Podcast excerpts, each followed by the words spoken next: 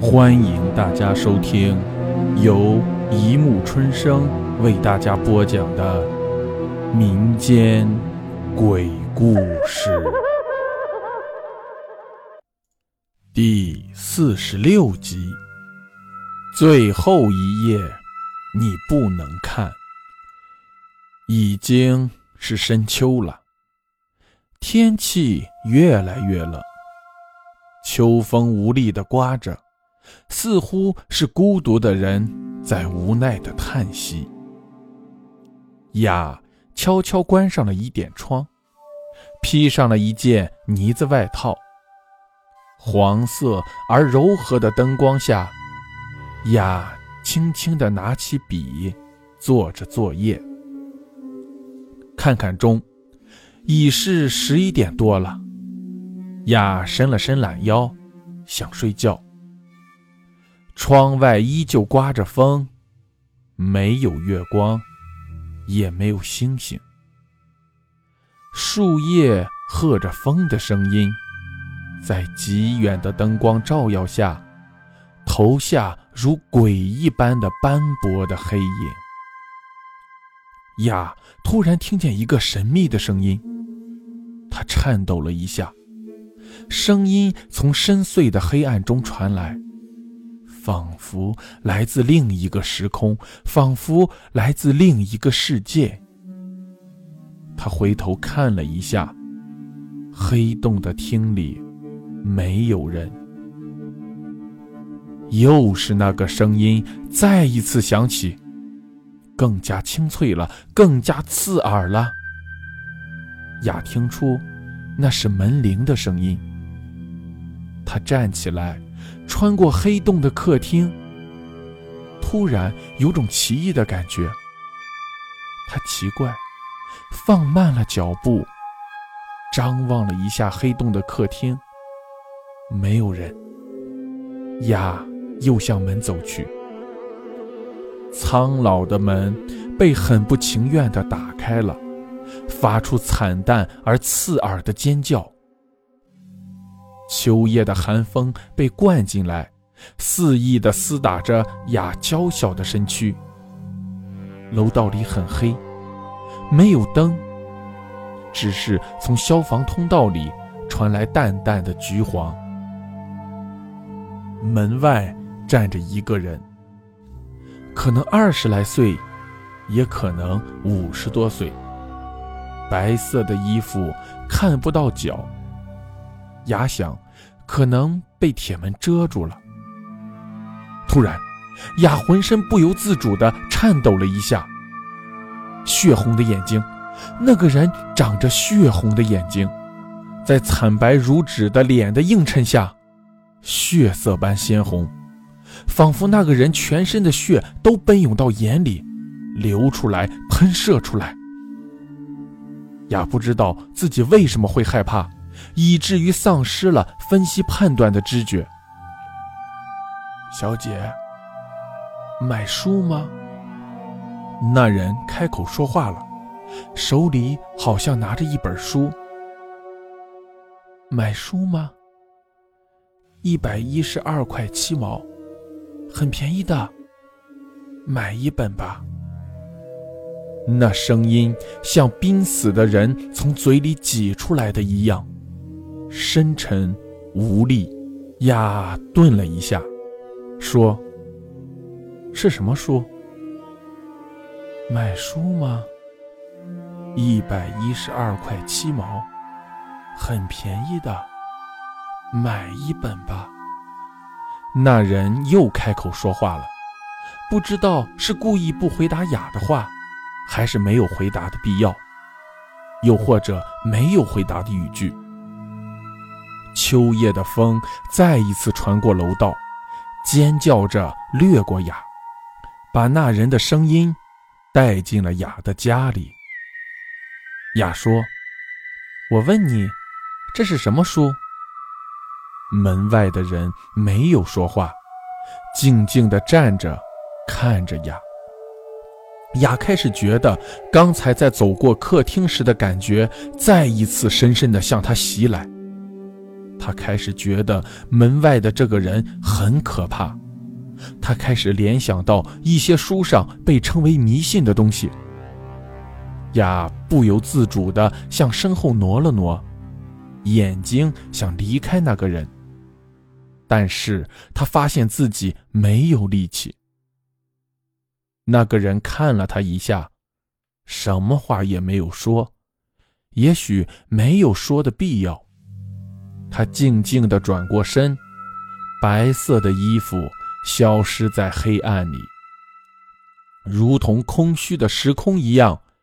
楼道里一片黑暗，只有寒冷的秋风深沉地刮着。雅愣了一会儿，把门关上。他觉得有些不踏实，又拿钥匙把门反锁上。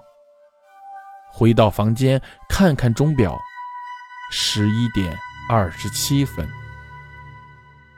第二天，雅一如往常放学回家。当他拿出钥匙想开门的时候，突然觉得身后有种奇怪的感觉，好像有人在悄悄地躲在某个角落窥视着他。他转过头去，没有人，只有黑暗的楼道。雅快速地打开门进去，客厅也是黑的。雅打开了电灯的开关，他喘息着。灯亮了，似乎给了雅一点勇气。雅喜欢在晚上做题，他喜欢静，不喜欢学校的男生在自习课围着他吵闹。雅做着无尽的题集，他在思考，思考会不会被这些题所吞噬。窗外依旧刮着风，没有丝毫停止的意思。无奈地刮着，骚动着窗前的大树，投下黑影。静，只有桌子上的闹钟在预示着什么，拖着沉重的时针和分针，一点一点地走着，想着。突然，传来一点神秘的声音，不可琢磨。雅觉得这声音是从身后传来。他猛地回过头，什么也没有，只有黑洞的客厅。又来了，又是昨天的声音。雅浑身震了一下，他感觉心脏在剧烈的跳动。他穿过客厅，没忘打开客厅的灯。他打开门，还是昨天夜里的人，鬼魅一般站在门外。隔着一道铁门，借着大厅的灯光，雅看到了那个人的脸，纸一样的白，面颊仿佛没有血和肉，深深的凹陷了下去。小姐，买书吗？那人开口说话了，手里好像拿着一本书。买书吗？一百一十二块七毛，很便宜的，买一本吧。雅难以忍受那个声音，那声音仿佛在无情地摧毁着他。他很想捂起耳朵，但他做不到。深秋的夜风穿过漆黑的楼道，发出难以言喻的声音，使人觉得恐惧。雅鼓起勇气，问。你如果回答我这是什么书，我就买。那人没有说话，看着他，用那血红的眼睛，很久，也许也只有一会儿。那人说：“买一本吧。”雅觉得自己的心仿佛要从口中跳出来，他猛地把门关上，逃回自己的房间。为了逃避那个人，也是为了逃避自己。雅看了一下钟表，十一点二十七分。雅什么也做不下去了，她躺在床上，想着远在国外的父母，自己是如此的无助。他的脑里充斥着那个人的面容，还有那仿佛要流出血来的眼睛。雅关上灯，想睡觉。窗外依旧刮着风，窗前的树木似乎在乱舞，在雅黑暗的房间里投下阴影。雅睁着眼睛，但他觉得那些黑影是那个人，走进了他的家，躲在客厅黑暗的地方窥视着他。雅觉得异常不踏实，他想起来看看那个人走了没有，但他没这么做。闹钟依然故我的自语着，那台出自六十年代的老式闹钟。与雅的家极为不相称，他似乎在抱怨，用自己的声音。雅想堵住自己的耳朵，但寂静使他更觉得不安。雅闭上眼睛，却仿佛看见那个人的眼球向他飞来，滴着血。第三天，雅依旧在写作业。窗外静静地下着小雨，没有一点声音。只是在寂静到极点时，从远处传来几声沉闷的雷声，伴随的是刺眼的闪电。门铃声从遥远的地方传来，雅觉得自己的心灵仿佛要崩溃了。他打开抽屉，拿出放学回来准备好的一百一十二块七毛钱，冲到门口。还是那个人，雅什么也没说，打开铁门，把钱递到那人面前。那人什么也没说，把手里的书给了雅，接过钱。雅觉得那个人的手仿佛没什么温度。他马上把铁门关上。这时，那个人说话了：“小姐，整本书你都可以看，只是最后一页你一定不能看，否则你会非常后悔。”